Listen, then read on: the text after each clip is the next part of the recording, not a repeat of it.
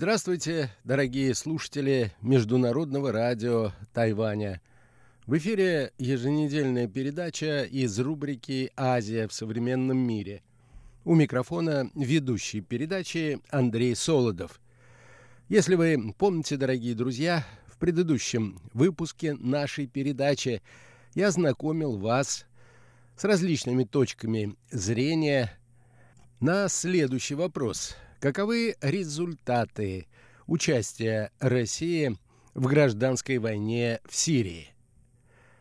В статье, о которой речь шла в предыдущей передаче, критически оцениваются результаты вовлеченности России в события на Ближнем Востоке.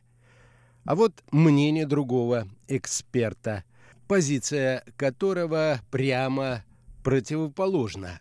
Ризе Эрлих опубликовал статью на эту тему в известном авторитетном американском журнале Foreign Policy, что означает «внешняя политика».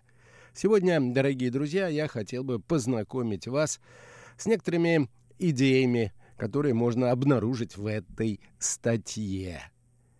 Итак, наша тема сегодня – эксперты о вовлеченности России – в события на Ближнем Востоке.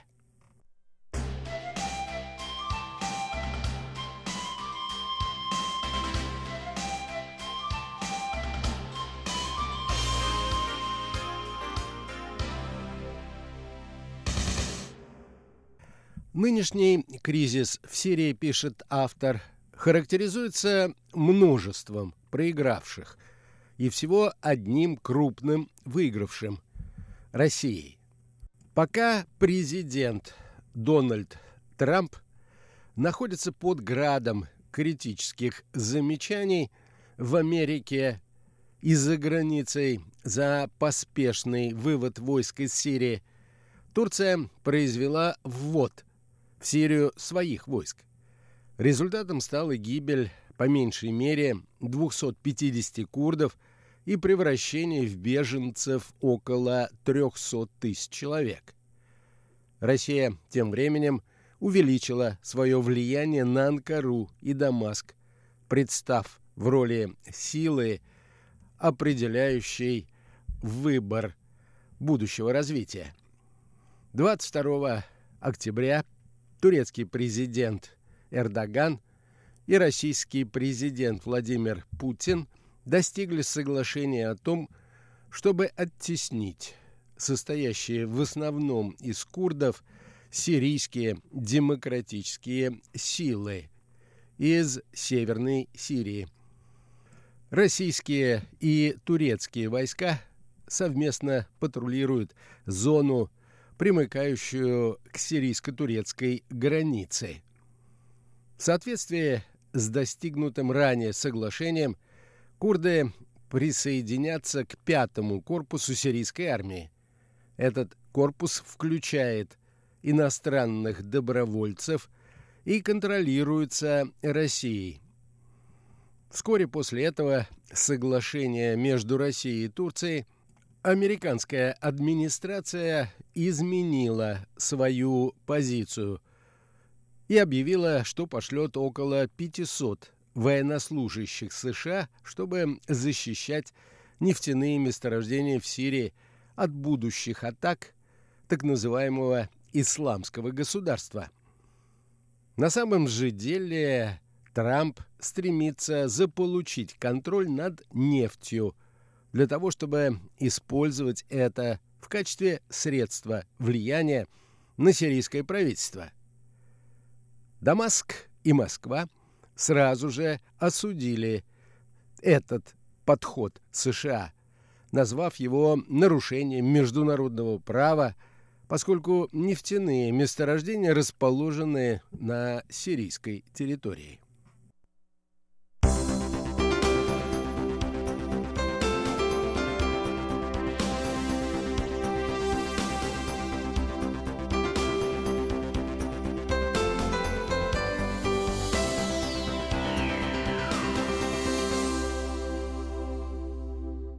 По заявлению некоторых наблюдателей, то, что Вашингтон делает в настоящее время, это установление контроля над нефтяными месторождениями в Восточной Сирии, при этом установление вооруженного контроля. Как можно охарактеризовать эти действия? Это акт международного государственного бандитизма, утверждают некоторые российские эксперты. С другой стороны, турецкое правительство довольно передислокацией американских сил, поскольку если передислокация состоится, это облегчит вытеснение сирийских демократических сил из Северной Сирии. А это и есть продекларированная цель вторжения.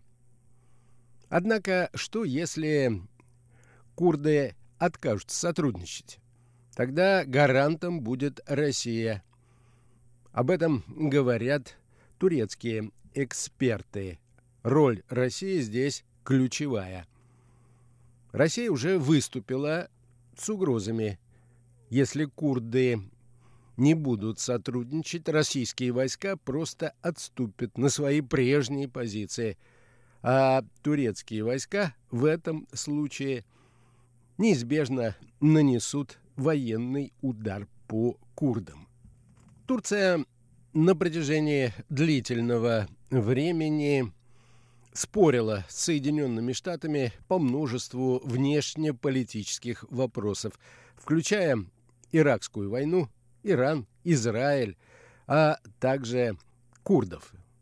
Однако после начала восстания в Сирии, которое оказалось частью арабской весны, у Анкары и Вашингтона появилась общая цель они вместе поддерживали вооруженных повстанцев, которые определили свою цель как свержение власти сирийского президента Асада.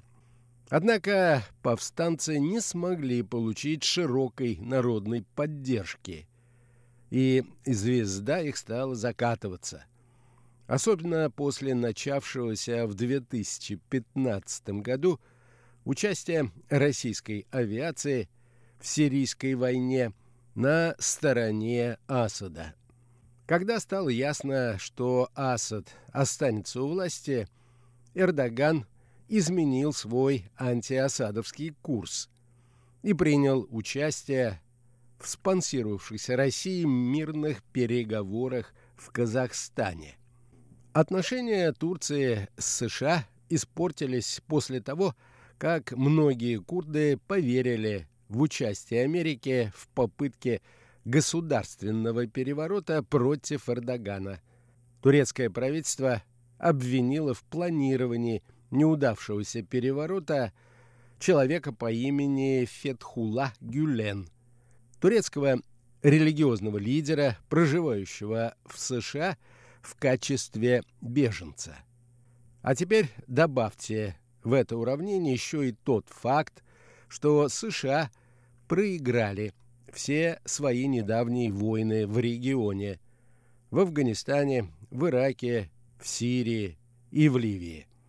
Эрдоган рассчитал, что пока влияние США уменьшалось, Россия предлагала все более внушительный противовес американской политике.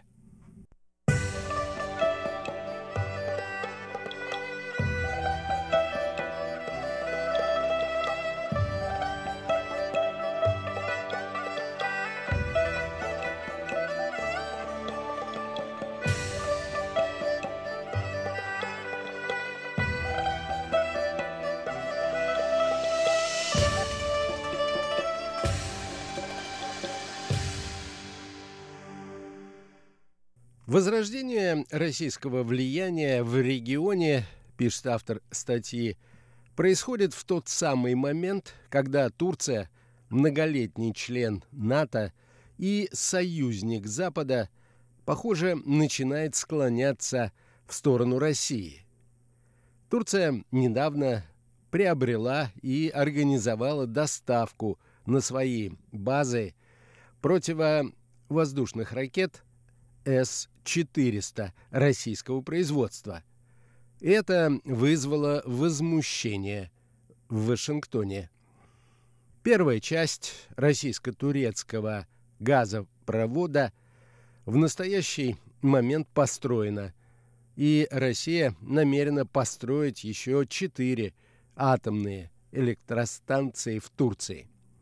Россия, как и Соединенные Штаты, преследует на Ближнем Востоке собственные экономические и военные интересы. Обе державы пытаются контролировать нефтяные цены, причем Россия хотела бы продавать нефть таким странам, как Турция и Израиль. А Соединенные Штаты продолжают закупать нефть у стран Персидского залива. Оба государства, и Россия, и Соединенные Штаты, при этом готовы пожертвовать интересами курдов для того, чтобы заполучить в союзники могущественное и геостратегически важное правительство в Анкаре. Самое близкое к нам по времени ответственное выступление России в брокерской игре за влияние на Ближнем Востоке началось 6 октября нынешнего года, когда состоялись важные телефонные переговоры между Трампом и Эрдоганом. Узнав о турецких планах напасть на курдов, вместо выражения негодования Трамп согласился вывести 50 американских солдат из зоны турецко-сирийской границы. Это, по сути, стало зеленым светом для начала вторжения. 9 октября турецкие войска и союзные им сирийские наемники прорвались через границу и осадили несколько городов с преимущественно курдским населением. Эрдоган же публично объявил о своих планах переселить 2 миллиона сирийских арабских беженцев, которые находятся в Турции, в создаваемую зону безопасности, вырезанную им из северной сирийской территории.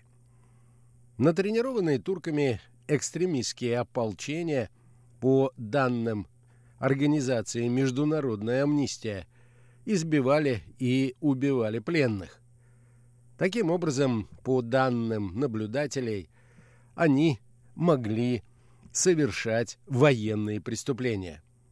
Можно уверенно сказать, что намечается этническая чистка, а вычищенным окажется курдский народ в Сирии – заявил Мазлум Абди, военный лидер сирийских демократических сил, в интервью американской газете «Нью-Йорк Таймс».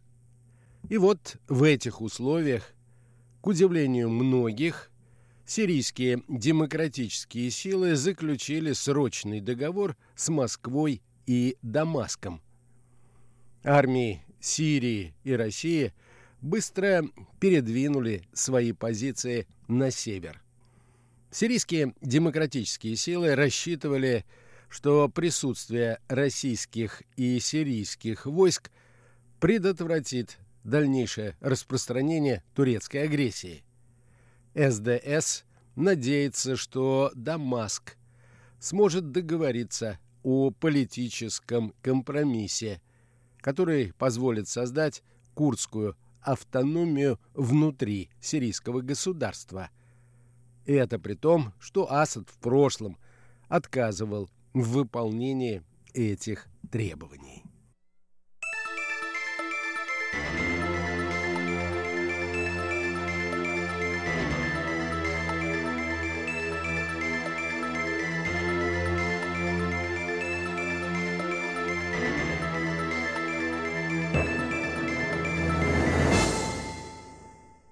Российская армия гордится своей важной ролью в этих событиях. Когда появляется российский флаг, боевые действия прекращаются. Причина в том, что ни турки, ни курды не хотят причинить нам ущерб.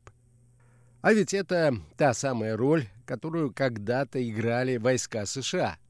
Однако власть и влияние Америки в регионе медленно, но сокращаются. 28 октября американские специальные силы атаковали вооруженный объект в северо-западной Сирии, убив исламского лидера Абу Бакра аль-Багдади. Хоть это и тактическая победа, пишет автор, смерть аль-Багдади вряд ли изменит динамику смены режимов в регионе. Трамп умудрился уничтожить всякое доверие к США. Он также рассердил союзников и сделал более дерзкими наших врагов. И все это на самом деле без того, чтобы привести американских солдат домой, на родину, как он обещал во время своей президентской кампании 2016 года. Россия же со своей стороны отлично разыграла доставшуюся ей колоду карт. Сегодня Россия закрывает значительную долю потребностей Турции в энергии и посылает по 6-7 миллионов туристов в год на отдых в эту страну. В дополнение к покупке современных ракет Турция рассматривает и покупку самолетов-истребителей Су-57 и Су-35. Вашингтон же резко возражает против покупки Турции российского оружия. Системы вооружения в армиях стран НАТО обладают высокой степенью координации, а также защищены строгой секретностью. Сотрудники администрации Трампа отмечают, что российские советники, размещенные в Турции для обучения местных военных тому, как использовать ракеты С-400, могут получить возможность собирать разведывательные данные о натовской военной технике. Правда, шпионы из США тогда тоже получат доступ к установкам С-400.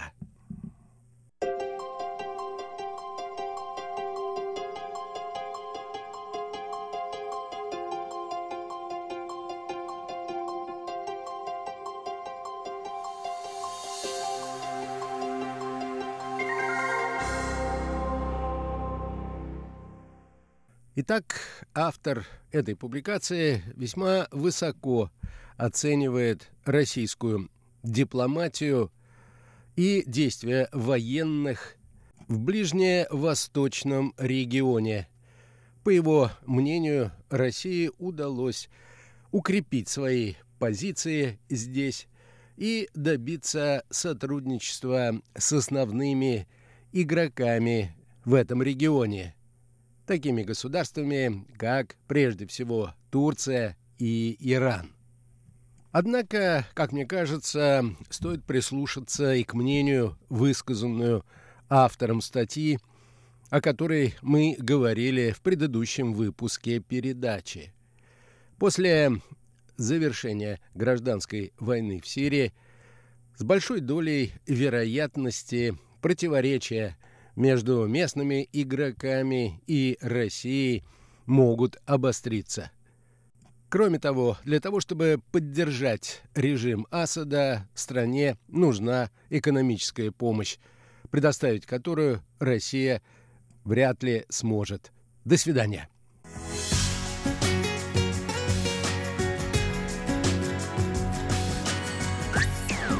В эфире Международное радио Тайваня.